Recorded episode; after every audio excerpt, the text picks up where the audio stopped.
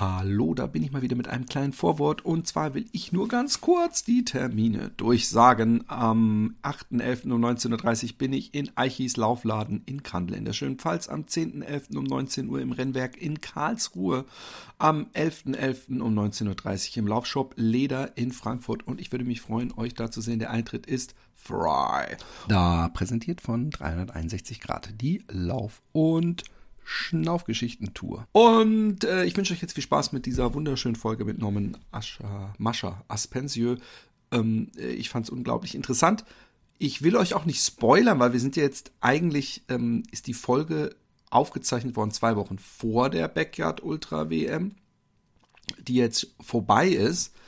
Aber ähm, ich will es jetzt auch nicht spoilern. Ähm, schaut euch einen der wahrscheinlich sehr gut gemachten YouTube-Filme an, die wahrscheinlich in den nächsten Wochen aufploppen werden, sofern ihr auch einen Lauf angepassten Algorithmus auf YouTube habt, dann kommt es ganz von alleine. In diesem Sinne, ich wünsche euch viel Spaß. Bis dann. Tschüss.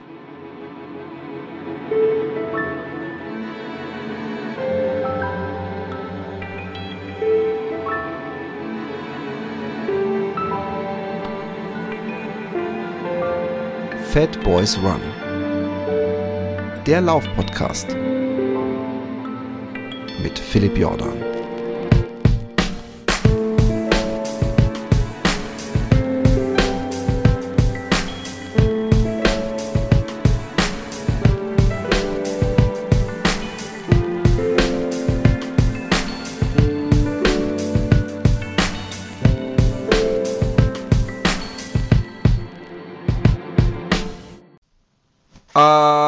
Einen äh, wunderschönen, die Sonne knallt gegenüber äh, auf den roten Klinkerstein und erzählt mir Geschichten von wunderschönen Herbstläufen, äh, die ich heute noch nicht machen konnte, weil ich habe heute eine kleine Podcast-Aufnahme.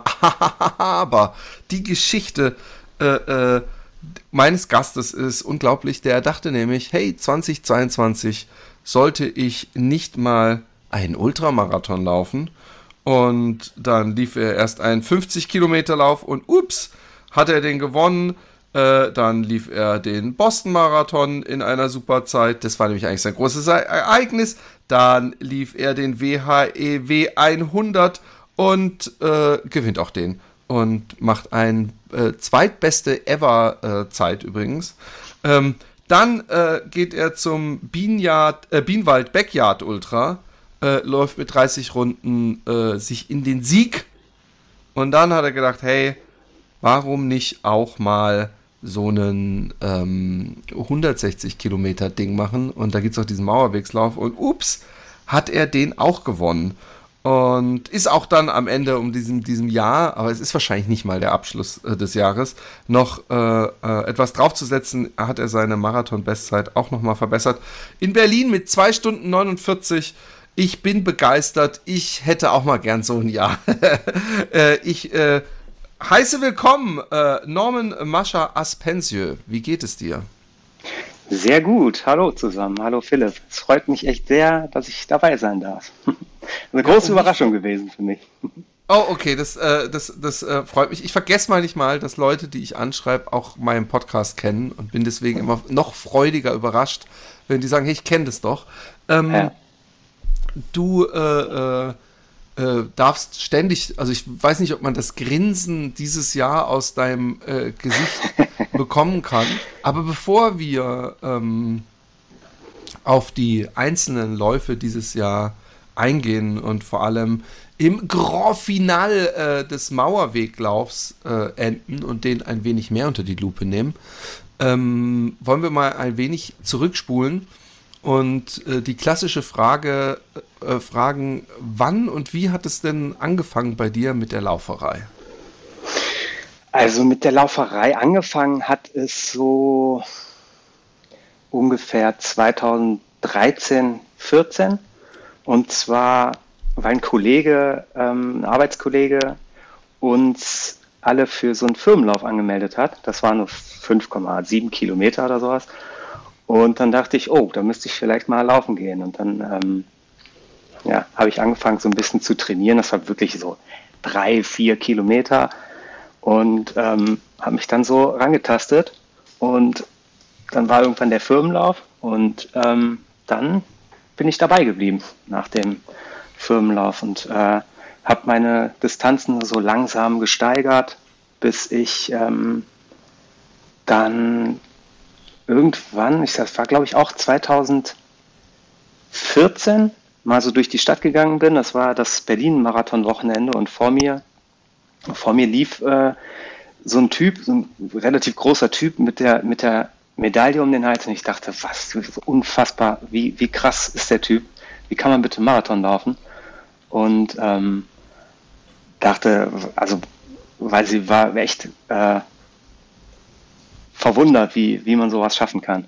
Und dann bin ich am nächsten Tag zur Arbeit gekommen und eine, eine Arbeitskollegin kam rein und meinte so, ich habe mich für den Halbmarathon angemeldet. Und ich so, oh, das könnte ich mir vielleicht auch vorstellen. Ja, und dann habe ich 2015 so meinen ersten Halbmarathon gemacht. Und ja, dann war ich, und wie, wie, war ich ähm, dabei. Wie, wie bist du den gefinisht, ähm, wenn ich fragen darf?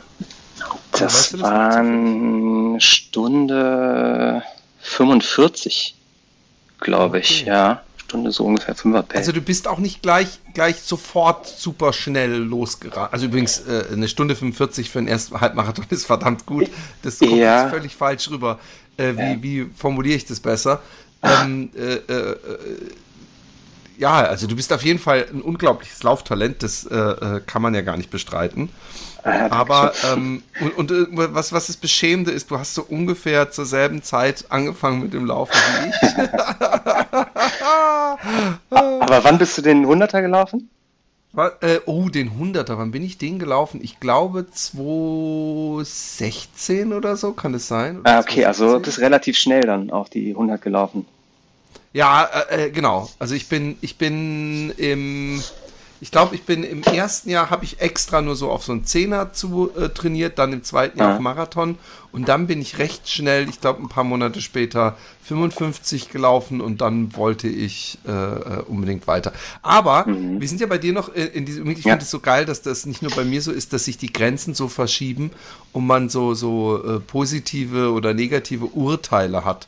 Also, dass man mhm. denkt, boah, so ein Marathonläufer, das ist so ein ganz anderes Holz, aus dem diese Menschen geschnitten sind. Ja, wirklich. Das ist und, krass. Und, äh, und irgendwann äh, äh, geht man sogar noch über das hinaus und regt sich über die Leute auf, die sagen, das ist aber ganz schön extrem.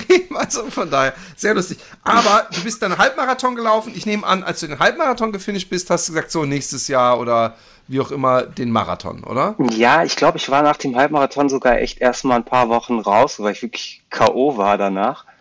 Und dann ist es in Berlin ja so, man muss sich relativ früh bewerben. Also das, ich weiß nicht mehr genau, es war so September oder Oktober bewirbt man sich und dann ist es ja Losverfahren. Also und dann kannst, erfährst du im November, ob du ein Jahr später dann den Berlin-Marathon laufen darfst. Ja, und dann in dem Jahr 2015 habe ich mich beworben und für 2016 und habe dann für 2016 den Startplatz bekommen. Und wie, wie lief das? Wo wir schon, wir, wir sind ja ganz gemeint, ganz Zeit hier bei mit Zeiten, eigentlich ist scheißegal. und und du, du redest hier noch praktisch über deine absolute Hobby-Hobby-Läuferzeit, aber interessiert mich trotzdem, wie du deinen ersten Marathon gefinisht hast. In 3,34. Wow, hey, aber dann ja. hast du echt unglaublich viel noch rausgeholt. Oder warst du, äh, äh dumme Frage, aber warst, du warst ja, ja auch nicht, ich, ich habe ja äh, schamlos deine ähm, Timeline gestalkt.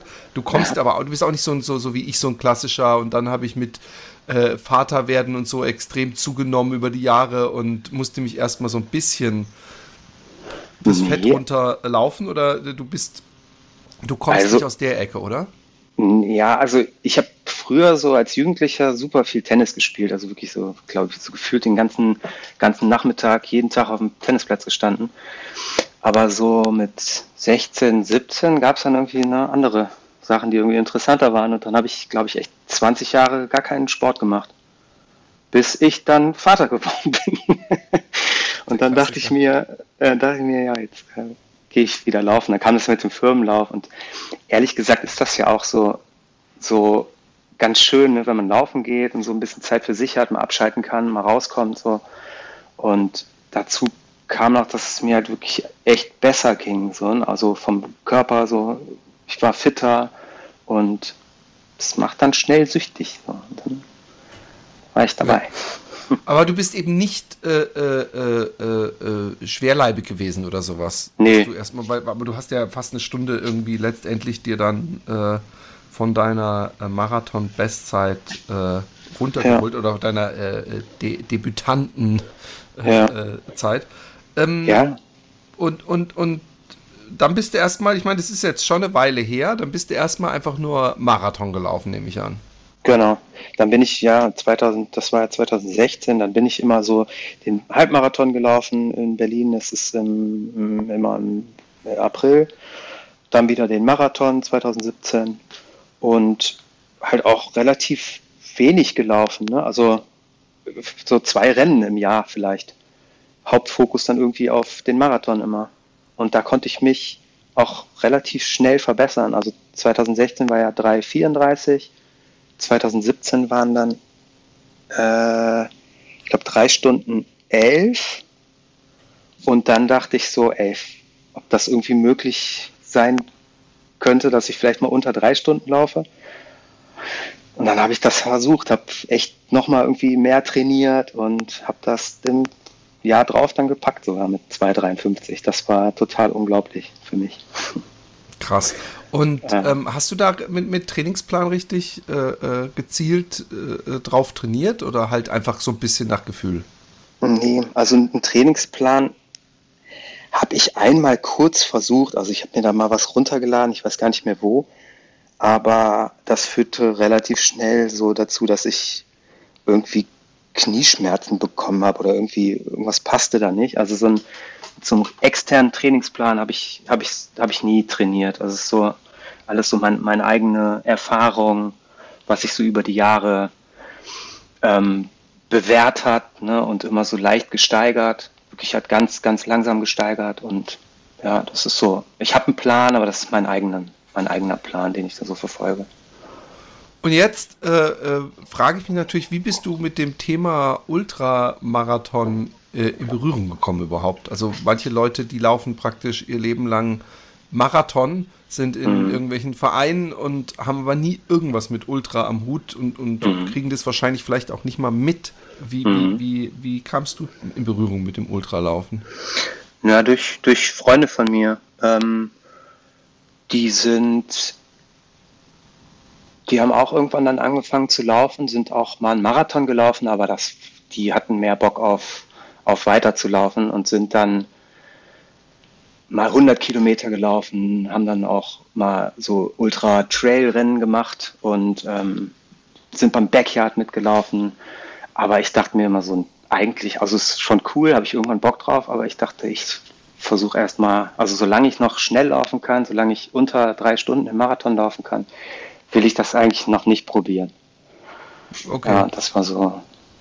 Und ähm, dann äh, spulen wir wieder ein wenig vor. Äh, hm.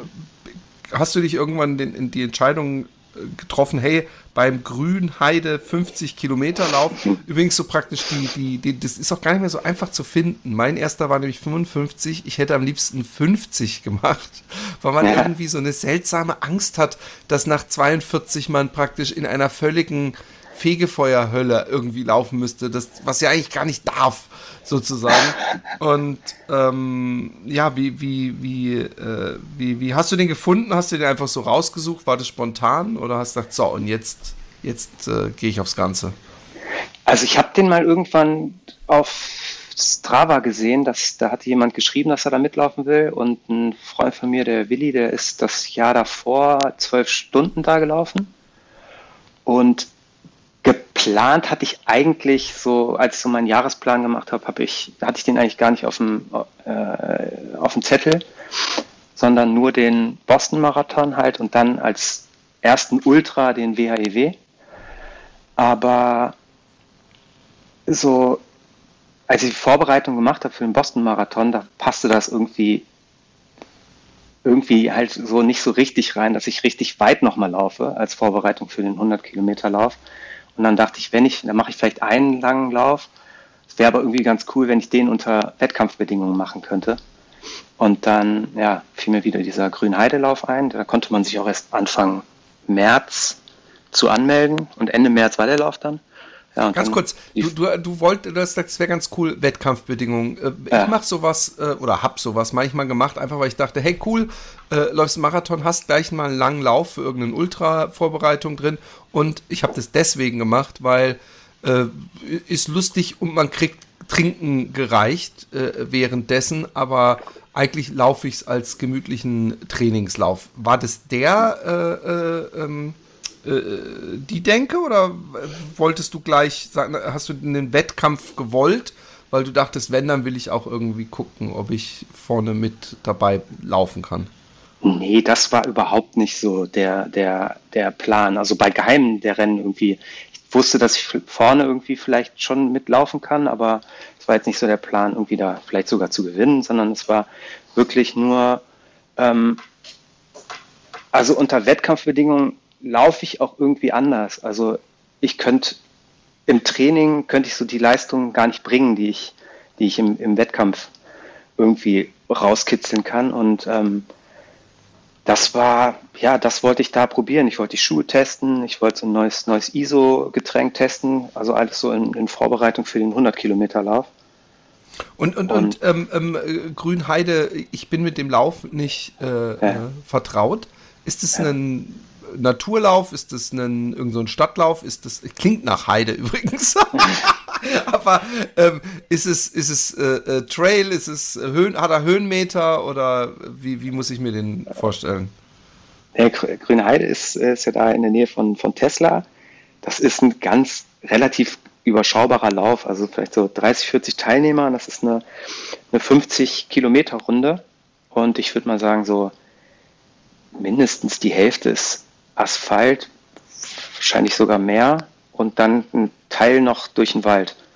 Und fünf Kilometer Runde kommst du dann jedes Mal wieder so. Wir hatten so Tische aufgebaut und ah, da die Getränke das ist hingestellt. So ultramäßig fast.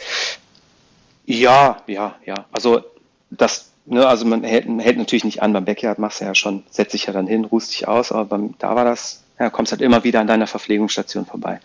Das ja, aber das finde ich mal extrem ähm, interessant, weil äh, ich, ich, ich fand ja, ich finde ja diese Backyard-Ultra-Idee so cool. Tu mich aber schwer als ungeduldiger Mensch mit, also nicht, dass ich, ich bin nicht so wahnsinnig schnell und auch nicht der, der unbedingt die ganze Zeit immer nur weiter rennen will.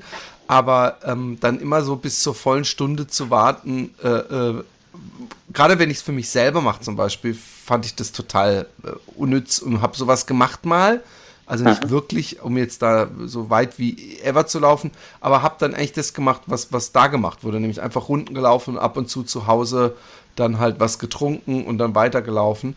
Und irgendwie äh, habe ich da das Gefühl, ich weiß nicht, ob es dir auch so geht, ich bin nicht irgendwo ganz weit in irgendeinem in der Walachei am Leiden und weiß gar nicht, wie weit ich noch durch diesen Wald muss und was mir noch alles äh, bevorsteht, sondern ich kann gesichert die, die, die, ähm, die Runden abhaken. Wenn ich das sage, sagen, sagen dann meistens oh, ist doch langweilig, immer dieselbe Runde und, und ist doch viel geiler, viel Natur zu sehen. Zu welcher Gruppe würdest du dich selber zählen? Zu beiden. Also ich laufe natürlich schon gerne auch mit Panorama so ein bisschen, aber ich komme da auch total super mit klar, einfach nur Runden zu laufen. Also ich mache auch manchmal so auf der, auf der Laufbahn ähm, laufen, auf so 400 Meter Runde. Und vor allem so viel als Marathonvorbereitung gehe ich da mal 30 Kilometer einmal laufen. Das ist mein, mein Key Workout. Und das sind ja 75 Runden. Das muss man auch erstmal so hinkriegen vom Kopf her. Voll. Und, und ja. ähm, jetzt ist bei so einem ähm, runden Rennen es ja. vielleicht auch teilweise mit der Übersicht nicht so geil. Wusstest du denn, also, oder, oder erzähl einfach mal, wie das Rennen lief, wie, wie du da, äh, ja, ob du von Anfang an gemerkt hast, auf was für einer Position du bist und, und alles, erzähl mhm. mal ein mhm. bisschen. Also, ich bin, wie gesagt, ein, ein klein, kleinerer Lauf, äh, da laufen die 50 Kilometer Läufer, 100 Kilometer Läufer und auch 12 Stunden Läufer. Die sind, wir sind alle zusammen gestartet. Und ja, das Rennen ging los. Ich war auch der Einzige, der sich wenigstens kurz warm gemacht hat und bin dann, bin dann losgerannt, relativ schnell. und habe noch so zurückgeguckt und es ist keiner eigentlich so richtig hinterhergelaufen. Also alle relativ langsam gestartet und ich bin losgeballert. Und dann war klar so, dass ich halt vorne bin. Also ich war auch bis zum Ende vorne. Ähm, weil mein, mein Plan war, also ich hoffe, es hört sich jetzt nicht komisch an, aber das war halt wirklich so ein, sollte ein Trainings, Trainingslauf sein und ich habe überlegt so im Vorfeld, wie, wie mache ich das? Also laufe ich so schnell ich kann die ganze Zeit? Das wäre Quatsch gewesen, weil ich drei Wochen später den Boston-Marathon laufen wollte. Und dann habe ich mir überlegt, ich laufe zwei Runden schnell, dann laufe ich eine Runde ein bisschen langsamer, dann laufe ich wieder zwei Runden schnell, eine Runde langsamer also eine Runde hat ja jeweils fünf Kilometer. Und dann versuche ich nochmal zwei Runden schnell und dann gucke ich einfach, was passiert. Ja, und so. Du hast praktisch so eine Art Intervalltraining, so neben Wettkampf. Macht ihr euren Wettkampf? Ja. Ich muss Intervalltraining für meinen besten Marathon machen. ja, also so, ne, das hört sich ein bisschen komisch an, deswegen sage ich das. Nein, aber ähm, so habe ich mich halt da nicht total zerschossen, aber es war halt trotzdem, ich wusste auch gar nicht, mit was für einer Ziel, mit was für einer Zeit ich da so ins Ziel laufen würde oder könnte. Ich habe dann aber gesehen, so, dass es vielleicht sogar unter dreieinhalb Stunden sein wird. Und dann habe ich am Ende halt doch nochmal ein bisschen, bisschen gekämpft, sodass ich das schaffe. Ähm, weil mein Plan ist so nicht ganz aufgegangen. Also die ersten zweimal zehn Kilometer, die habe ich noch, bin ich noch relativ schnell gelaufen, aber den dritten habe ich dann nicht mehr hinbekommen. Also. Und äh, ich meine, du bist ja vorher ein, ein, sehr guter Marathonläufer gewesen, äh, gar keine ja. Frage, aber äh, sofern du nicht einen sehr kleinen Marathon, der äh, mittelmäßig besucht ist, findest, bist du vorher nicht äh, als erster ins Ziel gekommen. Jetzt warst du bei diesem Lauf 50 Kilometer lang vorne. Ähm, war das ein total aufregendes Gefühl? Also bist, hast du mir gedacht, oh mein Gott, das ist ja verrückt, oh Gott, wenn das so weitergeht. Und irgendwann hat sich dieses Gefühl dann verfestigt und du musstest dich mit der Realität anfreuen, dass du ein Winner-Typ bist. ja, also ein bisschen, aber in Grünheide war das nicht so, nicht so krass. Also weil es halt auch relativ wenig Leute waren. Ich bin am Ende auch durchs Ziel gelaufen und da war, stand nur links einer in so einem, in so einem kleinen Pavillon, der die Zeiten genommen hat. Aber ansonsten war da eigentlich niemand. Also ich bin dann so durchgelaufen. Ich wollte meine 50 Kilometer auf der Uhr noch voll machen. Das war so bei 49,8 oder sowas. Und dann bin ich an dem, an dem ähm, Renndirektor vorbeigelaufen, der aber gerade erst ankam. Und dann, also er war halt irgendwie, er hatte nicht damit gerechnet, dass irgendwie das Rennen schon zu Ende sein könnte. Meinte, oh Gott, ich muss ein Foto machen und so und ist dann nochmal mit, meinte, komm doch nochmal mit zur, zur Ziellinie und hat dann ein Foto mit mir gemacht, hat dann die Medaillen erst noch aus dem Auto holen müssen. Und ja, also war schon cool, dazu zu gewinnen, aber so richtig dieses Gefühl, was du meinst, das hatte ich dann beim, beim 100 Kilometer, also beim WHEW. Genau, WHEW ne? ist ähm, ähm, auch äh, ein, ein, ein sehr bekannter. Ich sag mal, äh, beim WHEW gibt es diese einen, einen, äh, diesen 100er für Einzelläufer, ist aber auch das, wo es diese Fahrradbegleitungsgeschichte gibt, oder täusche ich mich da? Genau, so ein Run and Bike kannst du machen. Genau. Oder was meinst du? du ja, also, genau, wo man sich abwechselt. Ich, wo ne? sich, sich Teams, ja. Äh, äh, ich hatte das mal hier im Podcast mit Micha äh, äh, so spaßeshalber in Erwägung gezogen. Es wurde leider nichts draus. ähm, äh, äh, ich ich glaube, ich hätte mir, mich da übrigens selber in einen extrem psychischen Stress gebracht, wenn ich mit ihm zusammen das gelaufen wäre, weil äh, äh, praktisch mal überlegen hätte müssen, kann man sich den Philipp überhaupt noch mal leisten als Bremse, um nicht letzter zu werden. Aber ähm, sehr prestigeträchtiger Lauf ähm, ja. Jetzt bist du, kamst du, auch wenn du selber äh, das so einschränkst von einem kleinen Lauf und, und hast den gewonnen, ähm, ja. aber trotzdem kannst du mir nicht erzählen, dass du dich beim WHEW 100 e nicht an die Ziellinie gestellt hast, auch wenn man sagen muss, scheiße, ist ja doppelte Distanz und äh, im Hintergrund gedacht hast, hm, gelingt mir das vielleicht heute nochmal mit dem Sieg? Ja, also ähm, ich habe mir versucht, so natürlich die Leute anzuschauen, die da sonst noch so mitlaufen. Da gibt es den äh, Morten Thü oder Thai, der kommt aus Dänemark, der war die Vorjahre auch schon Zweiter. Ähm, dann sollte noch einer, wollte noch einer aus Berlin mitlaufen, der dann sich aber verletzt hat eine Woche vorher, der, glaube ich, sonst wahrscheinlich gewonnen hätte. Und ansonsten hatte ich da jetzt nicht so die Ahnung, wer, ich kenne auch viele, viele Läufer noch gar nicht. Ich wusste jetzt nicht, wer, wer alles an der Startlinie stehen wird und hatte schon so die Hoffnung, vielleicht Top 10 oder so, vielleicht Top 5, wenn es gut läuft. Aber ich meine, 100 Kilometer, das ist halt total unvorstellbar gewesen für mich, so das, wie man überhaupt so weit laufen kann. Ne? Also klar, 50 bin ich gelaufen. Ähm, war auch schon mal, ich bin auch schon mal 80 vorher gelaufen, also so, so ein, äh, in der Corona-Zeit mal so in, so ähm, auf, auf dem Mauerweg. Ähm, aber unter Wettkampfbedingungen irgendwie noch so schnell es geht, das war schon krass. Also ich wusste ja gar nicht, ob ich das zu Ende laufen kann. Und, und, und äh, äh, du hast vorhin auch ähm, erwähnt, ähm, äh, Schuhe ausprobieren und Getränk ja. und so weiter. Ähm, sag uns mal ein bisschen aus dem Nähkästchen, wenn du äh, so frei bist. Ähm, wie, wie, hast, wie war dein Plan für den WHEW e äh, Essens- und äh, ähm, äh, Schuhe mäßig? Was, was hattest du mit dabei? Ähm, ja, da habe ich mich super akribisch drauf vorbereitet. So in, ich habe mir so eine Excel-Tabelle gemacht, habe ähm, zwei Excel-Tabellen sogar. Also ich, der Heiko, der auch meine Radbegleitung gemacht hat beim WAEW, e ähm, der hat ein Laufbuch, ich glaube, das ist von Hubert Beck, aber ich weiß es nicht genau. Der hat mir da so Seiten rauskopiert, wo es um Ernährung geht. Und da waren auch so Tabellen drin ähm, mit Nährwerten, die man so einhalten sollte auch das Verhältnis so Kohlenhydrate zu Fett und zu Eiweiß. Und da waren also Vorschläge, was man zu sich nehmen sollte bei so einem 100 Kilometer Lauf. Auch beim 12-Stunden-Lauf, bei 24-Stunden-Lauf, da gibt es ja verschiedene Tabellen.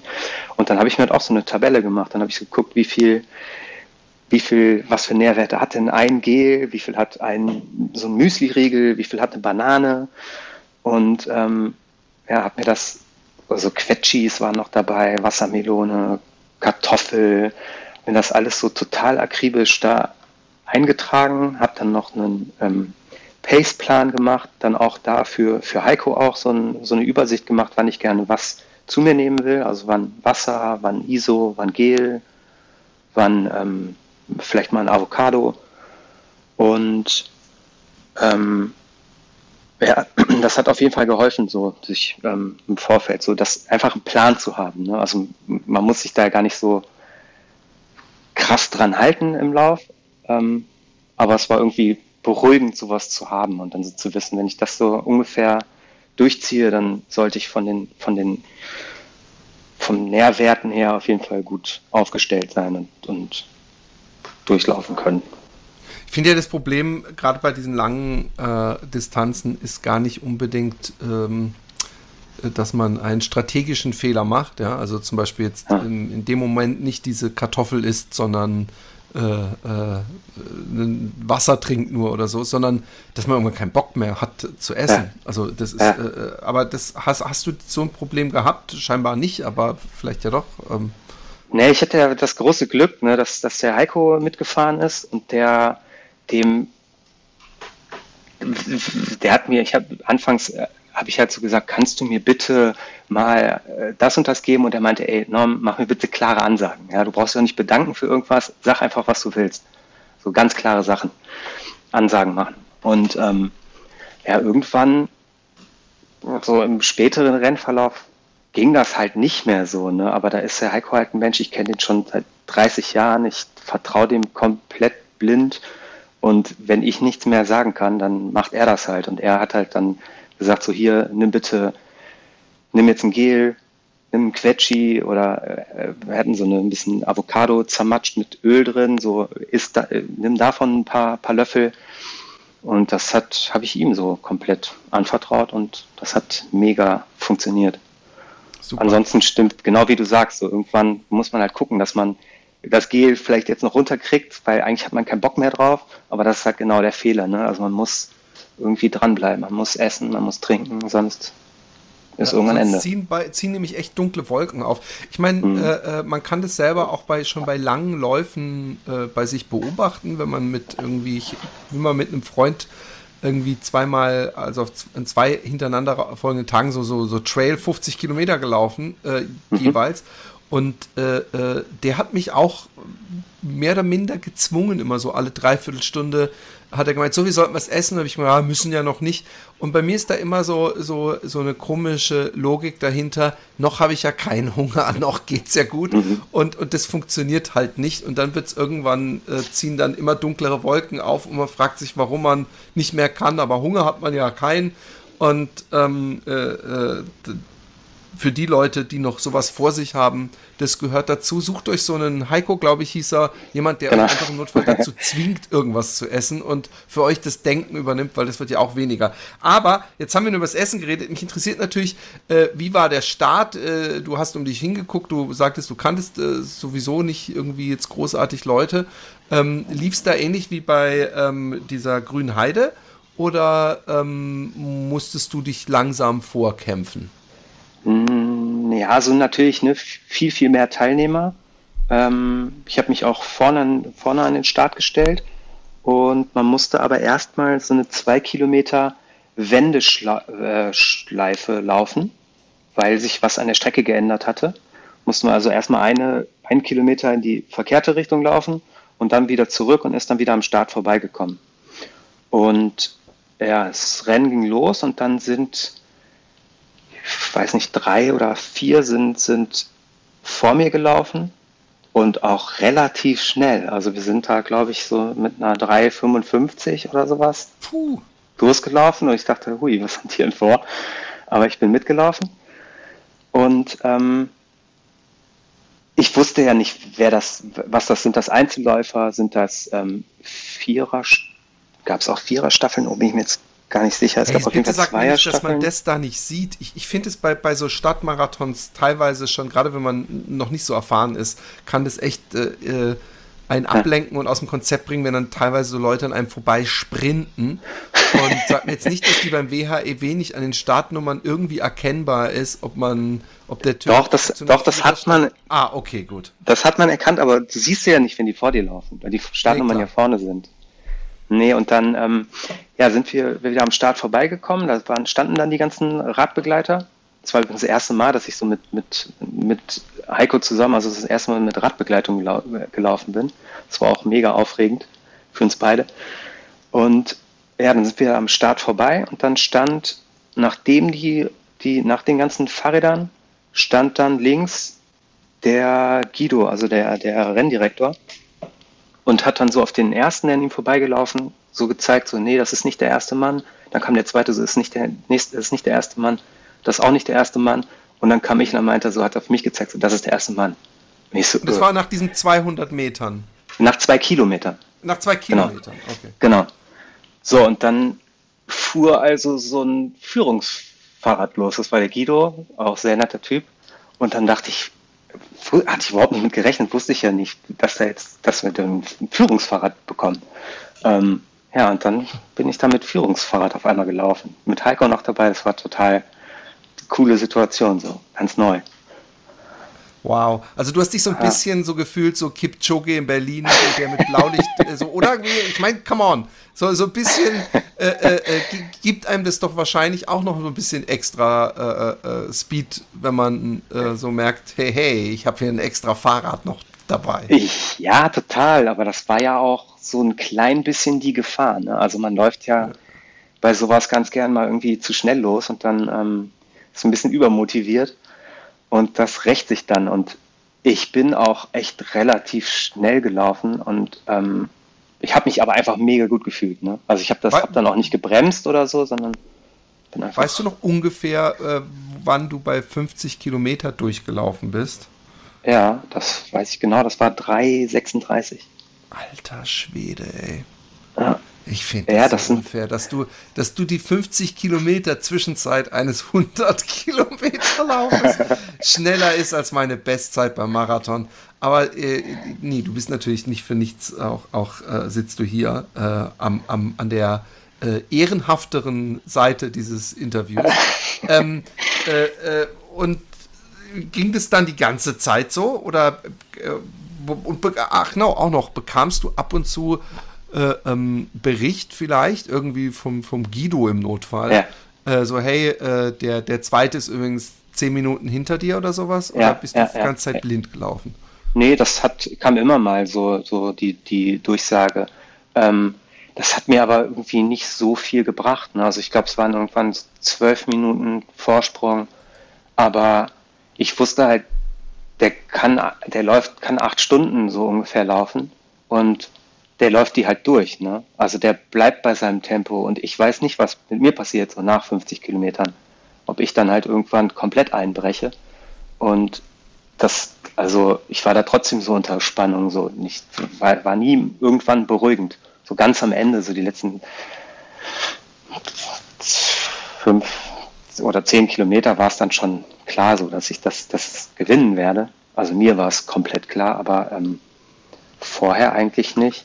Aber witzig war, ich habe ja erzählt, dass ich mir so Tabellen gemacht habe und da habe ich auch meine Pace eingetragen. Ne? Und ich dachte, für die ersten 50 versuche ich mal so vier, eine 420er Pace zu laufen, weil ich wusste, also in Grünheide war, war mir eine 50 Kilometer Pace 4,12 im Schnitt. Und dann dachte ich, okay, ich laufe die, lauf beim WAEW die ersten 50 probiere ich in 4,20 und die zweiten 50 plane ich in 5er Pace. So halt Tempo komplett, ja nicht komplett runter, aber wahrscheinlich werde ich da langsamer werden. Und letzten Endes war das halt wirklich genauso, wie ich mir das so in diese Tabelle eingetragen hatte, sogar vier Minuten schneller nachher am Ende noch. Also laut der Tabelle hätte ich 7,46 gebraucht und am Ende waren es dann 7,42. War total cool. So, der Plan hat funktioniert. Unglaublich. Uh, I love it when a plan works. Und ähm, ähm, ja, unglaublich. Wurde es dann, hast du jemals, ich finde es unglaublich übrigens, ich finde es wirklich unglaublich, weil 100 Kilometer weiß ich noch, das ist so verdammt lang. Ja. Und das dann die ganze Zeit in so einer Pace und wir reden hier über so eine Pace und, und eine Geschwindigkeit und eine Zielzeit, äh, liebe HörerInnen, äh, wo man ja auch zwischenzeitlich noch vielleicht mal aufs Klo muss, bisschen was essen muss, sich verpflegen muss. Also ja. das macht es nur noch beeindruckender. Ähm, Gab es so tiefe Punkte? Ja, also bis 50 lief mega, mega gut. Dann ähm, habe ich äh, bei so um die 50 rum haben wir dann das mit dem mit Avocado gemacht. Ein bisschen Öl, habe ich so ein paar, paar Löffel so im, im Schnellgehen äh, zu mir genommen. Davor die Verpflegungspunkte konnte ich immer einfach durchlaufen. Ne? Also es ist halt ein mega Vorteil mit, mit Fahrradbegleitung. Die haben nur immer so ein bisschen komisch geguckt, dass ich einfach durchgelaufen bin. Und nach diesen, nach dem Avocado-Essen kam dann so, hat sich so der Magen so ein bisschen gemeldet und ich dachte, oh, ich müsste vielleicht mal aufs Klo. Und dann habe ich Neiko gebeten, dass er vorfährt zum nächsten VP und guckt, ob da ein Dixie-Klo ist. Und ja, dann, da musste ich dann mal, Dixie-Klo gab es leider nicht und dann musste ich leider mal kurz einen kleinen Abstecher ins Gebüsch machen. Und das, da hatte ich halt wirklich so, dachte ich so, oh, jetzt wird's, jetzt wird's schwer und so hoffentlich geht das weg mit dem Magen. Und das ist dann zum Glück halt weg gewesen.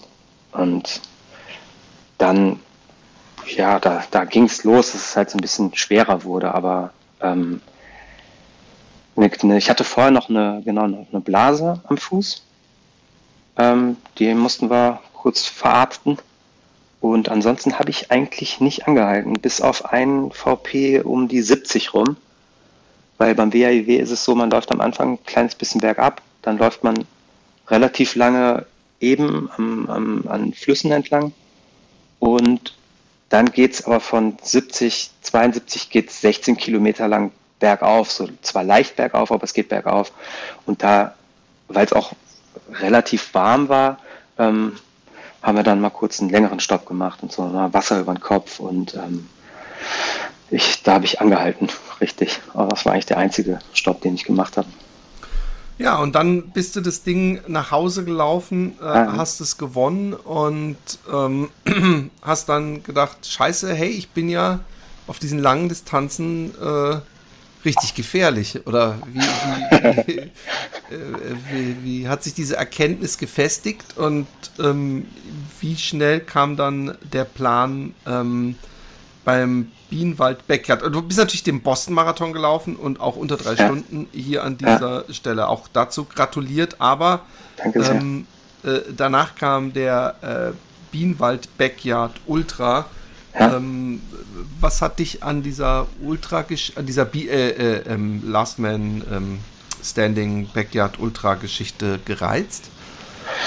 Boah, ähm, also den, den Bienenwald, den kannte ich, hatte ich vorhin schon, vorhin schon erzählt, über, auch über die, über Echo Willi, Steven, über Freunde von mir. Und da hatte ich mich angemeldet, den habe ich aber so ein bisschen in Klammern gelassen, ne? also für das Jahr, weil ich nicht wusste, ich wollte erstmal diesen WHIW e abwarten, was da so passiert und was auch danach passiert. Also wie lange brauche ich, um wieder klarzukommen, um wieder laufen zu können. Und ähm, dann nach dem Lauf habe ich dann aber den Entschluss gefasst, äh, ich laufe den Bienenwald. Und gereizt hat mich daran, ja, es ist halt nochmal so eine ganz andere Geschichte ist. Ne? Also da geht es halt wirklich um, um, um, so viel mehr. Ne? Also was, was soll ich da die ganze Zeit essen? Was soll ich trinken? Äh, wie langsam, wie schnell laufe ich? Äh, wie kommt Erzähl man mal, überhaupt mit dem Schlafmangel Mangel klar? So. Wie, wie hast du für dich diese Fragen im Vorfeld beantwortet? Ähm, also ich habe auch mal wieder so versucht, so eine Tabelle zu machen. Ähm, aber da, das hätte ich auch sein lassen können. Das war wahrscheinlich auch wieder nur so ein bisschen beruhigt, beruhigt zu sein im Vorfeld. Aber man kann sich da nicht so richtig drauf vorbereiten. Ne? Also man weiß überhaupt nicht, was passiert. Ne? Man weiß nicht, wie, wie, wie wirds Wetter, wie kommt man damit klar, wie, wie schnell läuft man. Das muss man, also ich musste das während dem Laufen erst so rausfinden. Also ich habe mich da so rangetastet. Halt, wir haben, glaube ich, hm. die Schuhe ausgelassen, übrigens beim WHEW. E Und ja. Ähm, auch, auch, hier generell, was für Schuhe läufst du denn? Ich frage es nur, ähm, einfach manche Leute haben ja so ihren Lieblingsschuhfabrikanten äh, und äh, einfach mal. Ja, nee, ich laufe alle, alle Marken quer durch. Also ich habe äh, relativ viele, auf relativ viele Laufschuhe, aber so Wettkampf, ähm, aus Ultra-Wettkampf und Marathon bin ich jetzt den Nike Alpha Fly gelaufen. Auch für die 100, auch, auf, auch beim Mauerweg. Ähm, da bin ich super mit klargekommen. Okay, aber du hast gerade gesagt, ja, das, man, man, weiß ja nicht, was auf einen zukommt, aber trotzdem wirst du ja irgendwas mitgenommen haben, mitgebracht haben zum Essen. Äh, was, was, äh, was war da yeah. deine Strategie? Ne, ich hatte, ähm, ich hatte mir so kleine, kleine Tüten mit, mit Nüssen gemacht, so verschiedene Nüsse, weil ja auch viel, viel Eiweiße, viel Fette drin sind. Ähm, das hatte ich vor, irgendwie mit auf die Runde zu nehmen und zu essen. Dann hatte ich ähm, ja, Gels, ISO-Getränke und eigentlich sonst gar nicht so viel zu essen. Also man muss dazu sagen, dass die Verpflegung da wirklich top war. Ne? Also man, man kommt ins Ziel und dann ist da so ein, ein kleines Buffet und dann kann man sich da Kartoffel mit Salz wegnehmen, Gurke wegnehmen. Ähm, es gab auch zwischendurch warme, warme Mahlzeiten. Ähm, ja, das war, also man konnte mich da bin gut, gut mit den Sachen klargekommen, die es da vor Ort gab. Ich habe mir ja. in den letzten Tagen, wahrscheinlich lag das daran, weil ich den äh, Carsten Drilling äh, zu Gast hatte in der letzten Folge. Ähm, äh, und, und da habe ich im Vorfeld mir ein paar Backyard Ultra Filme angeguckt, also gerade auch von seinem äh, Backyard, dem diesem Viticon ja. Äh, Backyard Ultra.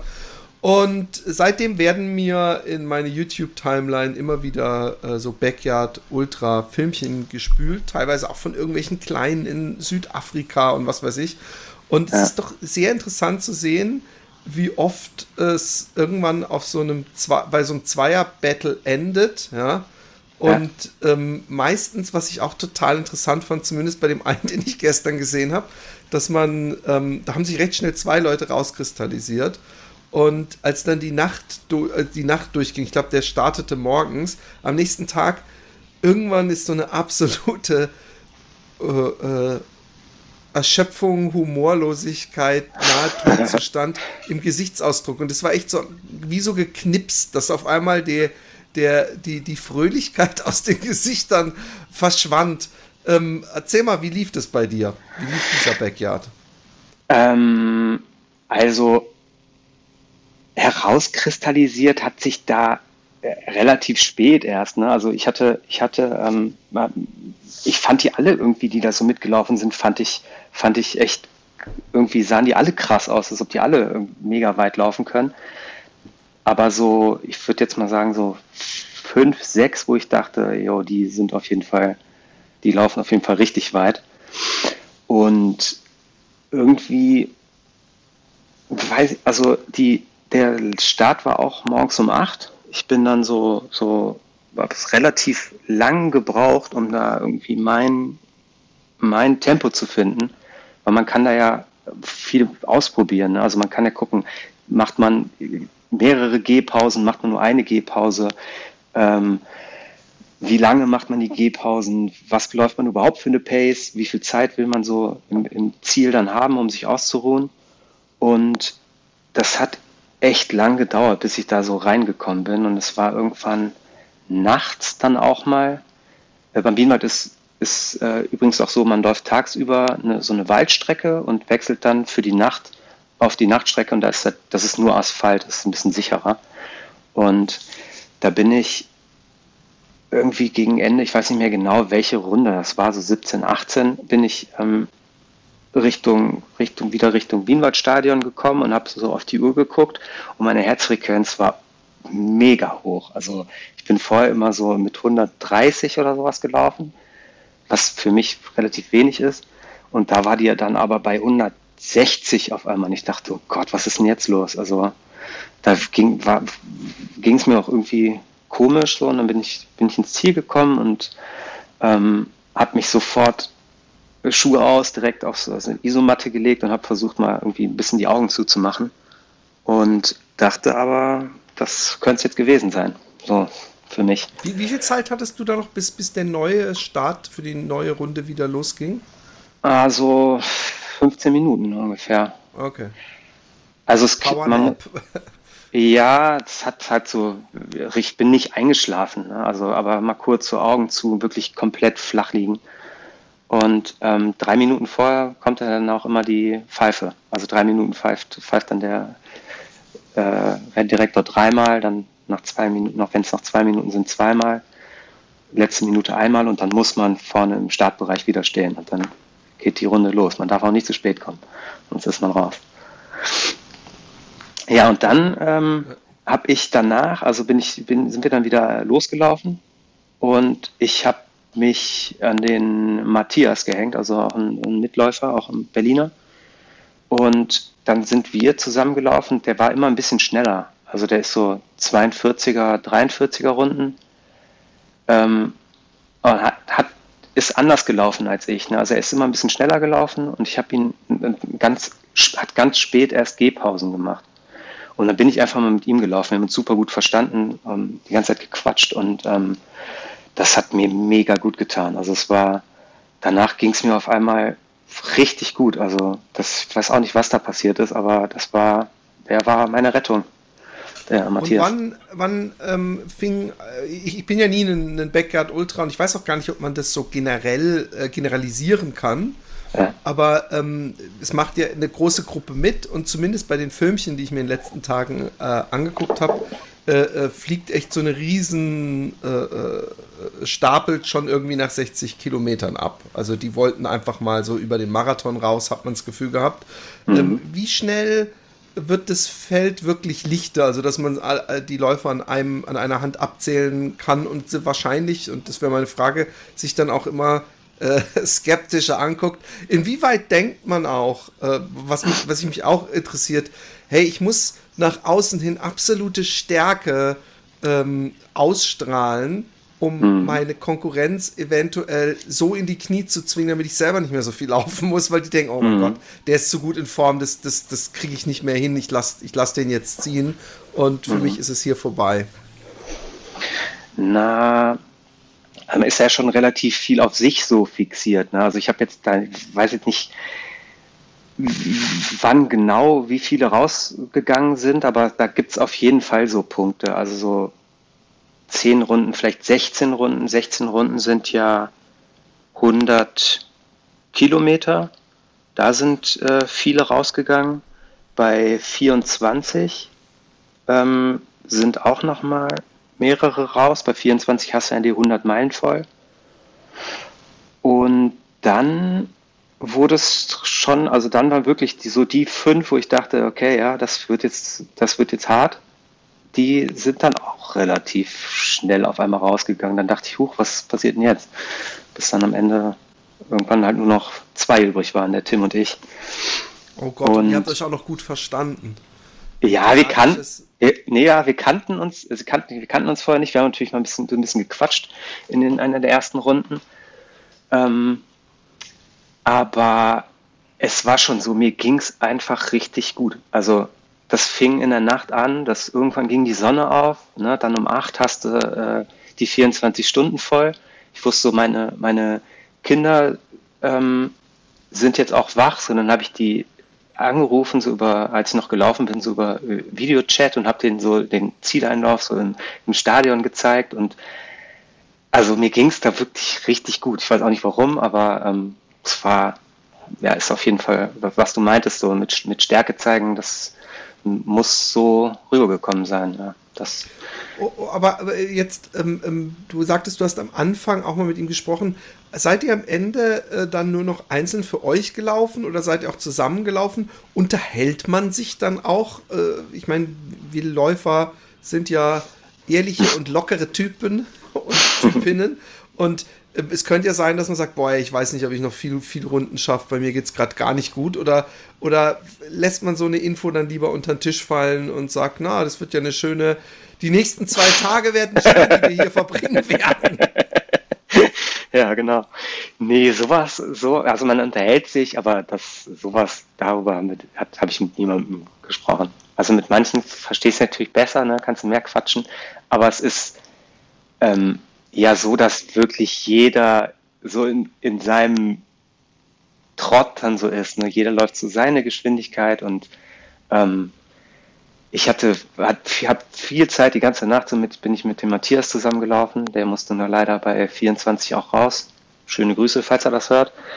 Ähm, und mit dem Tim bin ich nur ganz am Anfang mal ähm, kurz so, so haben wir uns unterhalten und danach, ja, sind wir, bin ich dann mehr oder weniger alleine gelaufen, so. also mein, mein Tempo. Und war das Ta Tempo ähm, ähm, größer? Also war, warst du immer zuerst da oder zu, äh, als zweites da? Oder ist das, hat sich das abgewechselt? Äh, die, irgendwann war ich dann immer der Erste, ja. Also ich bin, bin nachts auf 42 Minuten im Runden runter. Von vorher ganz am Anfang 49, dann 45 und dann bin ich, habe ich mich so auf 42 ähm, eingependelt und das war so, so die perfekte Zeit und das war, ja, da war ich wahrscheinlich die letzten zehn Runden oder so, glaube ich, oder noch mehr Runden, glaube ich, immer der Erste, so im Ziel. Und dann kam irgendwann der Moment, äh, wo du gemerkt hast, äh, ich stehe alleine an der Startlinie. Nee, der kam ähm, nicht, nicht so überraschend, weil nach Runde 28 ich war schon da und dann kam auf einmal, wir hatten unseren Pavillon so ein bisschen weiter hinten von der, von der Ziellinie, in so einer Ecke drin. Und dann kam der Tim ins Ziel und kam auf mich, ging dann aber durch, hat sich nicht hingesetzt und kam so auf mich zu und ich dachte, was kommt denn jetzt? Und dann meinte er so, wie wichtig ist dir das Silver-Ticket? Und ich so, ja, sehr. ich wusste gar nicht so genau, was ich sagen sollte. Und dann meinte er, ja, weil dann laufe ich jetzt noch eine Runde, ansonsten bin ich raus. Und ich so, was, wie krass, super cooler Typ, super, echt mega Sportsmann, weil der Hintergrund ist der, dieses Silver-Ticket ähm, berechtigt einen, jetzt im Oktober die Teamweltmeisterschaft mitzulaufen. Und das Silver-Ticket konnte man nur gewinnen, wenn man mindestens 30 Runden läuft und natürlich der Sieger ist, aber man braucht mindestens 30 Runden. Und er hatte 28.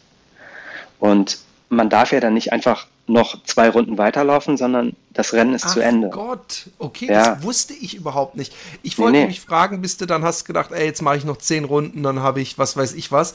Aber nee, krass, okay, das wusste ich gar nicht. Nee, nee, also das Rennen ist dann vorbei. Also du darfst und musst noch genau eine weitere Runde laufen. Also damit du eine Runde mehr hast als der zweite. Okay, ey, wahnsinnig an dieser Stelle äh, ähm, äh, äh, dem Praise the äh, Laufgott. ja. Äh, wie, wie, weißt du, wie er heißt mit ganzem vollem Namen? Man kann es ja im Notfall auch gucken, wer als. Äh, ja, das ist der Tim, Tim Weißbach. Unglaublich. Tim Weißbach. Tim Weißbach. Liebe Grüße, ja, super cooler Typ. Sowas macht, macht Sport aus.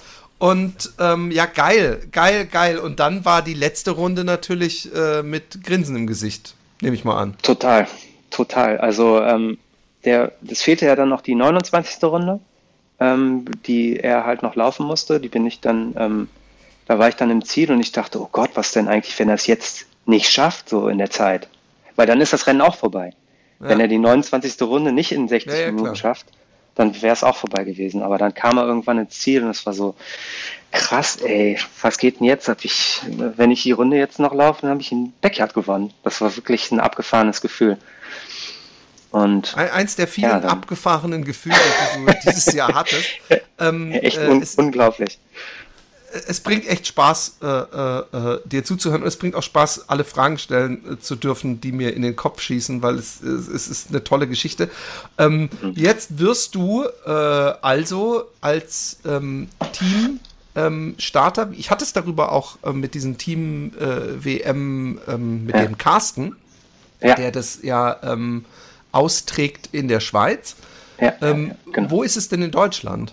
auch da, wo ich den Bienenwald-Backyard gelaufen bin, das ist ein Kandel, das ist in Rheinland-Pfalz, so kurz vor der französischen Grenze.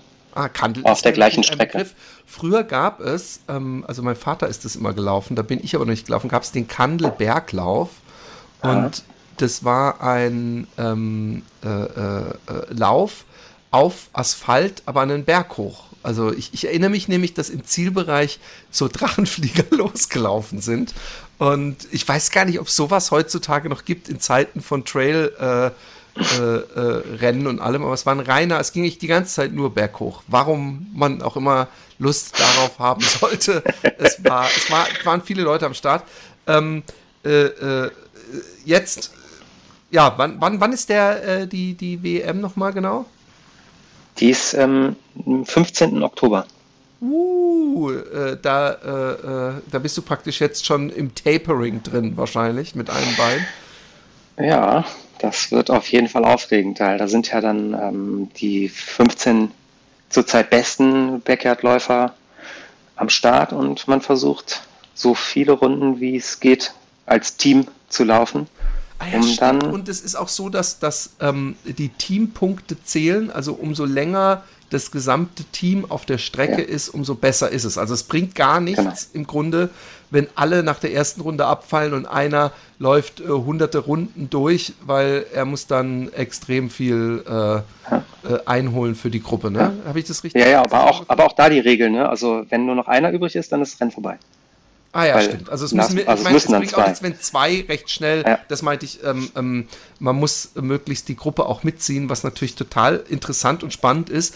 Äh, weißt ja. du jetzt schon, weil dann können wir es äh, hier gleich verkünden, wo man das eventuell im Netz verfolgen kann, diese Veranstaltung? Und gibt es da vielleicht sogar jemand, der das ähm, äh, filmt live und streamt? Weißt du das?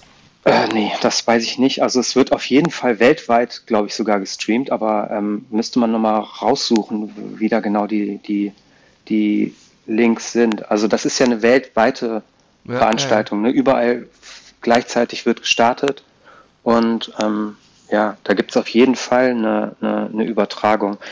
Der ähm, auch wieder der Heiko, also mein Radbegleiter, der hat auch so ein ähm, auf YouTube so ein, so ein äh, Channel gegründet, das ist German Backyard TV und hat, stellt da so ein bisschen die, die Strecke vor, stellt da äh, das Format vor und stellt vor allem auch alle Läufer vor.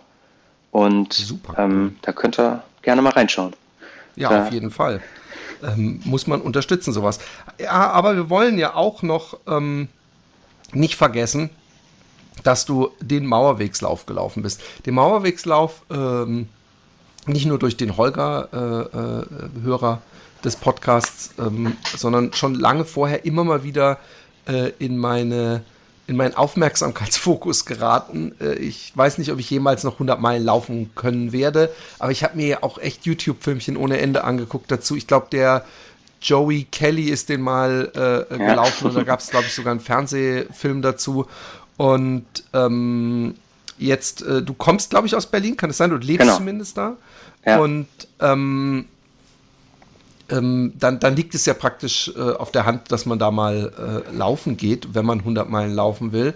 Ähm, inwieweit warst du vorher, in den Jahren vorher, äh, äh bekannt mit diesem Lauf und äh, was hat dich, dich da einschreiben lassen? Es gibt ja Leute, die sagen, Mann, 100 Meilen, es gibt, was weiß ich, auch den Taubertal oder so, äh, da läuft man durch schönste Natur entlang eines Flusses oder so. Warum äh, durch, durch eine sehr große Stadt die ganze Zeit laufen?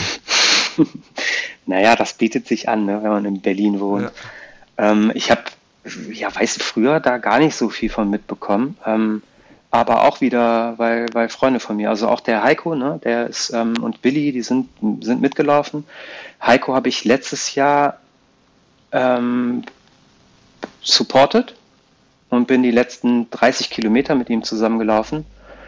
Und da kam das auch so, dass er, dass er gesagt hat, wenn du irgendwann mal ähm, sowas machen willst, dann helfe ich dir und mach für dich dann Support. Und so war das auch beim, beim Mauerweglauf dann jetzt. Also er hat dann wieder irgendwie alles möglich gemacht, ähm, ist nach Berlin gekommen. Er wohnt in Düsseldorf und hat dann das Fahrrad, das E-Fahrrad von seinem Vater in den Kofferraum gepackt und ist äh, nach Berlin gekommen. Ähm, und seine, seine Frau, es war auch noch krass, seine Frau wollte an dem Wochenende eigentlich verreisen, auch schon länger geplant. Also er hat gesagt, er kann leider nicht. Und hat dann aber, ja, sie hat dann das, das Wochenende noch verschoben mit, mit, mit ihren Mädels und ähm, hat das so möglich gemacht, dass Heiko überhaupt kommen konnte. Das war echt mega cool. Also es ist auch wieder so beruhigend gewesen, dass Heiko mit, mitkommen würde, weil das wirklich eine unfassbare Hilfe für mich. Von der Motivation her, vom, vom, vom Kopf her, ihn dabei zu haben, das ist wirklich mega. Der war bei allen, allen Läufen dabei ich, ich kann, kann es nachvollziehen. Ich habe oft habe ich gedacht, ich hätte gern so eine Person. Manchmal hatte ich sie, aber ähm, ähm, ich finde, das kann psychisch so viel äh, äh, helfen. Also nicht nur die, die Ratschläge und die rein praktische Hilfe, sondern überhaupt auf ein vertrautes Gesicht zuzulaufen. Ja. Also so zu wissen, in fünf Kilometern habe ich wieder jemand, der weiß, wer ich bin und ja. wie ich mich fühle und äh, einfach emotional ja. bei mir ist. Ähm, nun bist du da hingegangen und äh, kannst es auch mit aller Bescheidenheit natürlich dann nicht leugnen, dass du eine Gewinnertype warst. Zumindest für dieses Jahr bist du ein, einfach ein, ein Winner und du stehst dann äh, da an der Startlinie. Jetzt A, ähm, hast du äh, diesmal zumindest gedacht, hey, ich, klar, du bist noch nie 160 gelaufen. Das ist übrigens das Verrückteste an diesem, an diesem Vierer, äh, äh, wie nennt man eigentlich einen Hattrick mit vier? Ein, Fattrick, egal. Ein Quadrick, ja, keine Ahnung. Ja, genau. Ähm, ähm, äh, dass das alles auch äh, Premieren waren, ja. Also das, was, was, was, was Wormsley nicht geglückt ist bei seinem ersten 100-Meiler, ähm, ist dir geglückt. Ähm, und, und da frage ich mich natürlich trotzdem, erstmal, vielleicht haben dich auch Leute sogar erkannt. Äh, du bist dann nee, auf nee. einmal ja auch nicht mehr völlig unbeschrieben, aber ähm, ähm, bist du an der Startlinie gestanden hast, gesagt, okay, das äh, äh, muss auch möglich sein. Mir ist so viel schon geglückt dieses Jahr. Nee, nee, also dass ich das gewinne, das war mir, also da habe ich noch nicht mal so gewagt, so dran zu glauben. Ne? Also ich wusste, ich wenn man sich die Zeiten so von den, von den Vorjahren anschaut und was ich mir so wieder in meine Excel-Tabelle so äh, eingetragen hatte, dass ähm, da dachte ich, ja, ich, also wenn alles gut läuft, könnte es schon gut passieren, dass ich so Top 10, Top 5 vielleicht, vielleicht glaube ich sogar so aufs Podium. Aber dass ich da gewinne, das, äh, da habe ich nicht von zu träumen gewagt. So. Das war wirklich absolut abgefahren. Und beim Start war es so, das sind ja, ich weiß gar nicht, wie viele hundert Läufer und die, wir standen da an der, an, äh, am Start und keiner hat sich getraut, so vorne zu dieser Startlinie zu gehen. Das war total komisch, ne? weil ich, da sind ja, da waren noch so, so links und rechts so, so, Zäu so Metallzäune, ne? also, und dann kam dieses Tor, durch das man durchläuft und alle standen so zehn Meter dahinter, sag ich mal. Bescheiden. Ja, und ich bin dann so, ich wollte mich jetzt auch nicht genau in die Mitte da stellen, weil es wurden ja auch Fotos gemacht, aber ich stand dann so, habe ich dann so ein bisschen an die Seite gestellt und dachte, ja, gleich kommen sie bestimmt alle. Und es kam aber keiner und dann stand ich da halt, also ganz alleine vorne.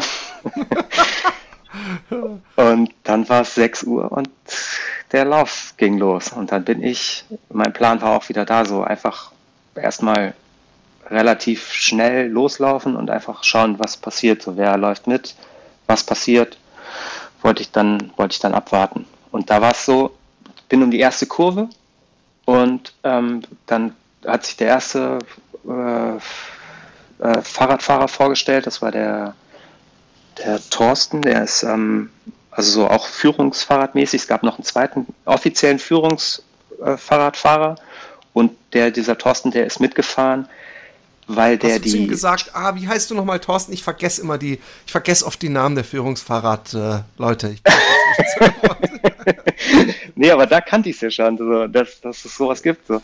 Und da war es neu, ja, weil der meinte, ja, er fährt, er meinte, du hast heute zwei äh, Fahrradfahrer. Weil ähm, er ist halt vorgefahren, hat geguckt, wie sind die Streckenmarkierungen. Ne, und hat das dann halt nochmal, er hatte eine Dose dabei und hat dann nochmal so die Markierungen nachgemacht. Oder wenn irgendwas nicht gut markiert war, hat er das äh, nochmal ein bisschen besser gemacht. Ja, dann bin ich da losgeballert. Er, er hat mich auch gefragt, was hast du vor? Und ich so, ja, so 4,30 will ich erstmal laufen. Und dann er, und er so, öh, hast du ja was vorgenommen? Ich ja, mal gucken, wie lange das gut geht.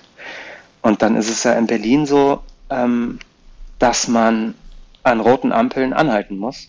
Und dann war, kam, ich glaube, es war jede einzelne Ampel rot.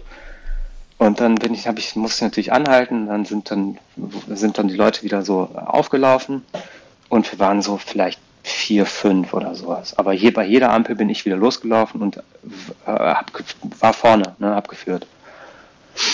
Und hey, aber mal ernsthaft, glaubst du, dass ich da, äh, ich, ich wähle mich nicht mit Ankündigungen, weil ich weiß nicht, ob ich niemals laufen werde, aber wenn du nachts um 4 Uhr irgendwo in einem Industriegebiet an einer Ampel stehst und die ist rot, glaubst du, dass da wirklich jeder stehen bleibt oder ist die Regel halt so, pa passt auf euch auf? Ja, also man sollte sich nicht erwischen lassen. Ne? Also für mich kam das nicht in Frage, weil ich bin da ja mit den Offiziellen rumgefahren ja, ja, und da ging das nicht. Ich kann mir auch vorstellen, wenn du da völlig fertig am Ende dann da nochmal anhalten musst. Aber es ist ja eh so ein, Ende, vor allem gegen Ende hin, so ein Geh, Laufen, Abwechseln. Da ist man ja schon relativ durch so und dann hat man, freut man sich ja vielleicht sogar auf mal kurz eine rote Ampel, dass man Pause machen kann. Ja, genau. Ich wäre der Typ, der immer äh, vor der Ampel laufen würde, komm, geh auf Rot, geh auf Rot, geh auf Rot. Aber ähm, ähm, äh, ich, ich habe mir einige Filmchen angeguckt im, im Internet und, und der Mauerwegslauf auf mich äh, macht so einen so Eindruck so einen, eines schönen, äh, so fast schon volksfestmäßig, dass nämlich überall das, was, was ich vor allem früher von meinem Vater kannte, als ich mit zu Marathons gegangen bin, dass hm. so richtig viele Vereine äh, da irgendwo dann in ihrem Vereinsheim und mit Essen und, und ein mhm. bisschen teilweise auch Stimmung. Ich weiß natürlich nicht, äh, wie das dann zu später Nacht aussah. Ähm, kannst du den Eindruck bestätigen oder ist, sind es die schönen Bilder, die ich auf YouTube zu sehen bekomme und die nächtlichen Industriegebiete, wo man sich vor äh, äh, Kriminellen äh, fürchten muss, äh, die werden nicht gezeigt? Äh, beschreib mal ein bisschen das Erlebnis, äh, was du hattest. Na, also es ist natürlich nicht kein Stück vergleichbar mit so einem, mit so einem Berlin-Marathon oder so, wo eigentlich an der kompletten Strecke irgendwie Zuschauer sind und applaudieren. Also das hat man da gar nicht. Ne? Dafür hast du die, es gibt insgesamt 26 Verpflegungspunkte. Die sind organisiert, glaube ich, wie du sagst, so von, von Vereinen. Und da ist natürlich äh, immer, immer gut Stimmung gewesen. Das halt, sind ja alles Freiwillige, die das machen und das war, die das total gerne machen und total super gemacht haben. Und das war echt, das war immer schön, so an, einen Verpflegungspunkt zu kommen, auch ähm, Applaus zu bekommen. Ähm, Heiko ist manchmal auch schon so ein bisschen vorgefahren und hat so ein bisschen Stimmung gemacht. Und dann konnte ich da, konnte ich da durchlaufen. Und das war und schon cool. Wurdest du bei diesem Lauf auch in irgendeiner Weise informiert, wie, wie, wie, wie die Konkurrenz hinter dir äh, läuft und wie weit die entfernt ist? Ja, also es war die erst, also am Anfang war es ja so, dass hinter mir, ich immer hinter mir einen Läufer hatte. Und das war, den kennt man auch in Holland, glaube ich, ganz gut. Das ist der Jan Albert äh, oh, Hunting, ist mir der Name äh, gerade entgangen. Das ist ein super krasser, super krasser Läufer. Also der ist ähm, so eine niederländische Legende. Ne? Der ist Altersklassenweltmeister, 100 Kilometer und sechs Stunden zu WM und EM gelaufen und hält auch Streckenrekorde, Taubertal, Ultra Balaton und so. Der, der hat Taubertal gewonnen, glaube ich, ja. in dem Jahr, in dem ich gelaufen bin, weil da, ich kann mich erinnern, dass ein verrückter Holländer eine Tanz ja. aufgeführt hat im Ziel. Ja, der Typ voll krass. Also der hatte sich auch äh, an einer der roten Ampeln schon mal so, hat er mich angeguckt und hat sich so, ich bin der Alte, meint er. So hat er sich vorgestellt. Und ja, der ist die ganze Zeit hinter mir gelaufen. Ich glaube so ein, zwei Meter. Ich hatte die ganze Zeit die, die, oh das Geräusch Gott. von diesen Schuhen und der ist die ganze Zeit an mir dran geblieben. Oh, ey, und darf ich kurz sagen, generell an alle, ich finde, es gibt nichts Nervigeres, ja. Entschuldigung, aber wenn ich laufe, selbst bei einem vollen Stadtmarathon, wenn man es merkt, dass sich einer so direkt hinter einen läuft, dass man, dass ich dann, ich habe immer dann die Neigung zu sagen, überhol mich doch. Und da geht es gar nicht darum, dass ich finde, dass jemand sich einen Vorteil erschafft durch Windschatten oder so, auch wenn ich eine Menge Schatten spende, ähm, mhm. sondern dass ich einfach irgendwie, ich, ich, mich, mich lenkt das extrem ab. Aber äh, klar, ich meine, bei so Führungsduos ist das, glaube ich, mhm. äh, sehr legitim. Aber wenn der so ein, zwei Meter die ganze Zeit, wie du sagst, hinter dir gelaufen ist, mhm. dreht man sich da mal um und sagt, und wie geht's da hinten? Oder willst du auch mal vor? Oder,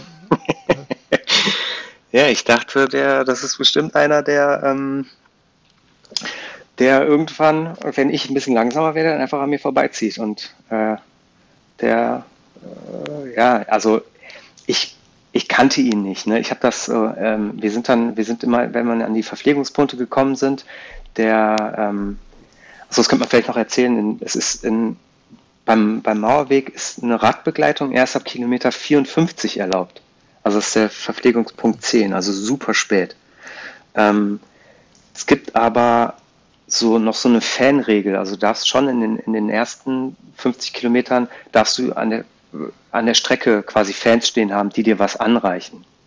Ne? Okay. Und so haben wir das, so, so haben wir das gemacht. Ähm, Heiko ist da wirklich kreuz und quer durch den Norden von Berlin gefahren, so dass er auf gar keinen Fall irgendwie auf der offiziellen Strecke fährt und hat versucht dann immer vorm Verpflegungspunkt, dass wir einen vorm Verpflegungspunkt treffen. Ich hatte zwei Flaschen, dass er mir die volle Flasche gibt und ich ihm die leere Flasche und dann so, so möglichst viel Zeit sparen. Das war auch, war auch dann gut, weil ich keinen Rucksack oder sowas brauchte. Ne? Also ich hatte nur eine Flasche die ganze Zeit in der Hand. Ja, und dann sind wir zu den Verpflegungspunkten gekommen und da war es so, dass er, er hatte da immer so drei Supporter, glaube ich, stehen, die dann seine Flasche genommen haben und haben die aufgefüllt und dann ist er wieder weitergelaufen. Ich bin durchgelaufen und ich habe das halt gemerkt, so okay, dann jetzt macht er ganz kurz Pause und habe dann auch noch mal ein bisschen angezogen und bin schneller gelaufen. Und dann dachte ich, so jetzt fasten. Oder jetzt ist er weg. Und dann hat das zwei Minuten gedauert, dann war der wieder hinter mir. Und ich bin halt wirklich relativ schnell gelaufen, also so 4,20 sage ich jetzt mal. Ne? Also der muss halt wirklich unter vier gelaufen sein, um wieder ranzukommen. Und der ist so, was ist denn das für ein krasser Typ? Und so ging das wirklich die ganze Zeit, bis Kilometer, also 30, weiß nicht, 35, ähm, da ist ein, war ein Verpflegungspunkt, ähm, hinter dem es so, so ein bisschen bergab ging. Und er hat. Du sagst Kilometer 35, nicht 135. Ja. Nee, nee, 35, ja, 35. Okay. Und da hat er seine Flasche fallen lassen. Und dann dachte ich so, okay, jetzt gebe ich Gas. Und dann ging es dann auch noch bergab und dann bin ich halt irgendwie Vierer Pace oder so, vielleicht sogar unter Vierer Pace mal gelaufen. Und ähm, dann hatte ich da irgendwie relativ schnell so zwei, drei Minuten Vorsprung und dann ähm, meinte der, der äh, Thorsten auf dem Fahrrad meinte dann auch so, ja, den, also jetzt hast du mit dir ein bisschen Vorsprung rausgelaufen und dann dachte ich, wenn er das jetzt wieder zuläuft, dann, also dann muss der rausgehen. Das, also das habe ich für unmöglich gehalten. Und so war es dann auch. Also ich habe den dann nicht mehr wieder gesehen. Das war von da an dann ein einsames Rennen, sag ich mal. Also einsam ja nicht, weil oh ich die, die Fahrradfahrer dabei hatte, aber das war schon abgefahren, dann war der weg. Ja, und dann kam immer so Durchsagen, so, ja, du hast jetzt irgendwie 10 Minuten Vorsprung, 12 Minuten Vorsprung. Eigentlich war es, es hat dann, hat dann auch ein bisschen gewechselt. Also der, er ist dann bei Kilometer 80 sowas ganz rausgegangen, dem auch ein paar Mal überholt wurde. Und dann war ich immer so mit 20 Minuten ungefähr vorne, vor dem zweiten. 20, zwischen 20 und 30. Ja. Und ähm, den, den, Mauerwegslauf, wenn, wenn du ihn so, so ein Bild vor dir haben würdest, wie, wie muss man sich den vorstellen? Weil wenn man diese, diese Filme sieht, da sieht man so unterschiedliche äh, Sachen. Ist er mehr grün, also ist er mehr Park und Vorstadt? Oder ist er mehr äh, städtisch? Äh, sieht man die ganze Zeit Beton? Äh, kannst du da ein Bild zeichnen für Leute, die vielleicht denken, oh, sollte ich das laufen? Und gerne was vor ihrem geistigen Auge sehen möchten? Naja, also äh, der Mauerweg ist schon, ich glaube, ich weiß nicht, wahrscheinlich 100% Asphalt erstmal.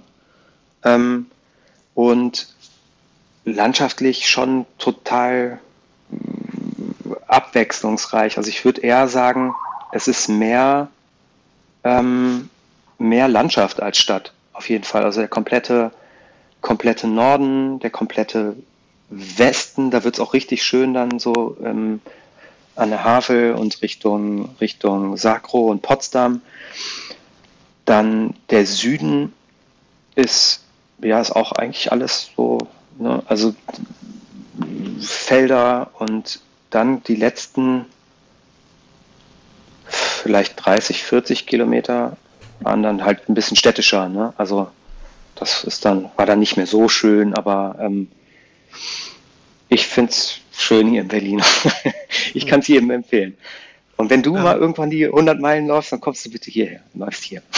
Ja, das äh, ist auch wirklich, es gibt mehrere Leute, die das äh, äh schon an mich rangetragen haben und äh, ich muss mich jetzt erstmal wieder überhaupt fit laufen, äh, dass ja. ich wieder in diesen äh, ähm, unsinnigeren, unvernünftigeren äh, Distanzen überhaupt mich austoben kann. Du hast es gewonnen äh, letztendlich, ja, unglaublich. Ähm, ähm, ich, ich, glaube, dass der Mauerwegslauf äh, einer der, wenn nicht überhaupt der äh, äh, prestigeträchtigste 100-Meiler äh, in Deutschland ist. Ähm, mhm. Jetzt gibt es ein paar Fragen, ähm, die ich habe. Also wir wissen, du wirst äh, den Backyard Ultra WM mitlaufen. Aber mhm. meine äh, Frage ist, ist, ist, die sich bei mir automatisch schon gestellt hat, während des ähm, äh, hier äh, mit dir Redens, ich hatte es mir auch schon aufgeschrieben, äh, ist Tortur de Ruhr und Badwater sind beides so Sachen, wo ich denke, so, so könnte ich mir vorstellen, dass das dir liegt. Äh, äh, selber mal geliebäugelt, was sind die großen äh, äh, Bucketlisten? Weil jetzt müsste sich ja für dich eine ganze Welt eröffnen. Weißt du? ich, ich, kann mir das nicht vorstellen, aber man, egal wo man antritt, ja, ähm, gewinnt man dann fängt man noch an, sich mal so ein bisschen umzugucken, was gibt es überhaupt für interessante Rennen. Äh, äh, ich muss ja nicht gleich gewinnen, aber zumindest äh, ich, ich traue jemandem, der in so einer äh, Zeit, nämlich von 14 äh, Stunden 45, 160 Kilometer läuft, traue ich auch, was weiß ich, ein Spartathlon äh, zu äh, den äh, Badwater und, und äh, Tortur de Ruhr und solche Läufe. Ähm, ist einer von denen oder was sind die großen Ziele? ich, also den Spartathlon, den, da habe ich auch schon länger von gehört, das ist so den will ich auf jeden Fall gerne mal laufen. Ähm, Badwater und Tortur, ja, also sag, sag niemals nie so, ne? Aber das ist jetzt nicht, was ich so irgendwie fest vorgenommen habe. Weiß ich nicht. Ich würde ganz gerne mal einen 24-Stunden-Lauf ausprobieren. Ähm, vielleicht nächstes Jahr. Und mal schauen. Also ich will jetzt auch erstmal abwarten, was, was ähm, das ist ja nächstes, nächstes Wochenende, ähm, also ein Wochenende in einer Woche, was da passiert bei der Backyard WM und dann überlege ich mir, wie es weitergeht. Auf jeden Fall gerne den Spartathlon. Ja, zum Spartathlon, ich habe ich hab insgesamt zwei, wenn nee, drei Gäste, glaube ich, schon gehabt, die vom Spartathlon erzählt ja. haben. Äh, also eine habe ich gehört. Ja, die Diana, die, die gewonnen hat, ja. die übrigens wieder ja. gewonnen hat. Ja, ja, das, die habe ich dann auch verfolgt, total cool. Und Äh, äh, Carsten ist es gelaufen, äh, die Folge äh, kennst du noch nicht, so, äh, weil die ist noch gar nicht online. Und ähm, ich hatte mal, Mann, ist es so unfair, dass ich den Namen immer vergesse, diesen einen, der, der immer diese Fernwanderveranstaltungen mitgemacht hat als Läufer dann einfach und auch äh, Transamerika-Lauf gemacht hat. Ähm, mhm. ähm, so mehr, mehr Tagesetappenläufe, äh, ich meine, könnte man sagen, vom Backyard Ultra ist es ja eigentlich irgendwie, aber reizt dich sowas auch? Also Weiß ich nicht. Trans-Europa-Run oder äh, nee. Trans-Deutschland oder irgend sowas? Nee, also ich muss auch ein bisschen gucken. Also ich habe ja auch noch drei Kinder ne, und Laufen oh, nimmt schon, nimmt, nimmt schon irgendwie viel Zeit in Anspruch und da muss ich auch so ein bisschen aufpassen, dass es nicht zu viel wird. Ich hatte mir auch mal, so ein Wunsch von mir ist auch diese, diese sechs Major-Marathons zu laufen. Ne, also die da gibt es ja den, den, ähm, die Six-Star-Finisher-Medaille, wenn du alle sechs Majors gefinisht hast. Das ist so was, was ich irgendwie, da träume ich von, aber weiß nicht. Aber du hast ja Boston und Berlin hast du ja schon. Genau, Boston dann und dir noch ähm, London, äh, New York, nehme ich mal an. Genau. Was sind dann noch? Chicago und Tokio. Okay. Und in New York, New York äh, war ich jetzt auch angemeldet, der ist nächsten Monat. Den habe ich aber abgesagt bzw. verschoben auf nächstes oder übernächstes Jahr wegen jetzt wegen der Team WM, weil ich glaube nicht, dass ich da drei Wochen später nach New York fliegen kann und dann da einen, Marathon laufe. Also ich glaube, da bin eine, ich eine Sache, die ich vergessen hatte zu fragen, als als als äh, sei mir noch erlaubt eine Frage. Ähm, der WHEW 100, ja, ähm, war, war ja gleich wieder die doppelte Distanz von deiner vorher längst gelaufenen Strecke. Ähm, ähm, oder ich glaube, du warst bis noch ein 80er gelaufen, aber äh, tun wir einfach mal so. Äh, wie, wie, wie schlimm war es am Ende mit, mit äh, äh Schmerzen, also am nächsten Tag, Regeneration? Also bist du dann auch jemand, der kaum aus dem Bett kommt und rückwärts die Treppe runter ja. muss oder hüpfst du morgens ja. mit einem Flickflack aus dem Bett? Nein, das ist äh, auf jeden Fall bei mir so. Also ich bin da immer ziemlich K.O., ziemlich am Leiden. Ähm, aber da gab es auf jeden Fall dieses Jahr nochmal die ein oder andere Steigerung, also was ich halt bisher noch nicht erlebt habe. Also nach dem 100, nach dem WHIW ging es so. Also ich konnte, klar, ne, ich habe ultra Muskelkater gehabt, aber ich konnte relativ schnell wieder laufen. Ne? Und das war halt auch so, das wollte ich genau wissen. So, was passiert denn danach? So, kann ich dann, oder mache ich, mache ich mich da kaputt, verletze ich mich? Und da habe ich gemerkt, so, ey, das, das ging ja echt gut. So. Und ähm, der Backyard, nach dem Backyard war es so, dass ich äh, auch noch Corona bekommen habe, das zweite Mal jetzt dieses Jahr. Und da dann so zum, zum, zum Regenerieren auch noch dazu kam, dass ich mit Corona im Bett lag. Ähm, und am allerschlimmsten war es wirklich nach dem Mauerweg. Also da war ich so fertig da bin auch noch nie so an meine Grenzen gekommen wie beim Mauerweg. Das war wirklich, wirklich tiefster Tiefpunkt beim Laufen. Ja, das, das kann ich mir. Deswegen, du machst mir jetzt nicht unbedingt Lust drauf und du bist, du bist äh, äh, mindestens zehn Stunden vorher fertig gewesen, als ich es jemals sein können werde. Und äh, ja, da, äh, da, äh, aber ich meine, gut, dass das 160 Kilometer am Stück laufen keine Freudenveranstaltung ist am Ende, sofern man nicht wie du gewinnt, äh, ja. äh, ist natürlich jedem vorher klar, obwohl die Freude bei mir trotzdem immer und bei jedem, glaube ich, immer überwiegt über den Schmerz. Aber ja, total, vergisst man dann schnell. Dann, wenn man seinen Vater anrufen muss, ob er bitte runter ins Hotelzimmer kommt und einem aus der Badewanne hilft oder den Klobdeckel hochmacht oder solche Sachen, weil man keinen Zentimeter Flexibilität mehr in den Knochen hat. Hey, Ey, Norman, wirklich, genau so es war äh, ein, ein, äh, ein Riesenspaß. Äh, wir drücken dir alle die Daumen und wünschen dir gutes Gelingen äh, bei der WM. Ähm, und äh, wahrscheinlich kommt diese Folge, by the way, eine Woche nach der WM raus. Das ist ein bisschen okay. doof. Aber, aber die, die Patreonen haben sie schon vorher. Und mhm. ähm, äh, ich wünsche dir auch sonst äh, äh, viel Glück, vielleicht ja Spartathlon-Sieg oder so. Ich, ich kann mir vorstellen, dass das nicht der letzte Besuch war. Ich könnte mir vorstellen, dass es noch von dem einen oder anderen Sieg äh, zu berichten gibt. Dann warte ich wieder, bis du vier oder so angesammelt hast, wichtige. Und dann wir die in einer langen, spannenden äh, Folge äh, äh, abfrühstücken. Ich liebe diese Folgen am allermeisten, ähm, muss ich sagen, für mich jetzt, also als, als Interviewer, wenn jemand äh, äh, schön und gut erzählen kann und vor allem so viele geile Sachen erlebt hat. Das sind ja alles äh, recht unterschiedliche Sachen, die du da erfolgreich bestritten hast. Ähm, Gibt es denn eine Homepage von dir oder irgendwas, wo dir die Leute folgen können und dich anbeten können? Ähm, nee, eine Homepage habe ich nicht, ähm, aber äh, ich bin auf Strava unter meinem Namen Norman Mascha Aspensieux. Und auf Instagram poste ich auch schon mal das ein oder andere Bild. Da heiße ich joe.aspen. Joe.aspen. Okay, in diesem Sinne, ähm, vielen, vielen Dank, äh, äh, viel Spaß ähm, und gutes Gelingen und ähm, bis zum nächsten Mal. Philipp, vielen, vielen Dank.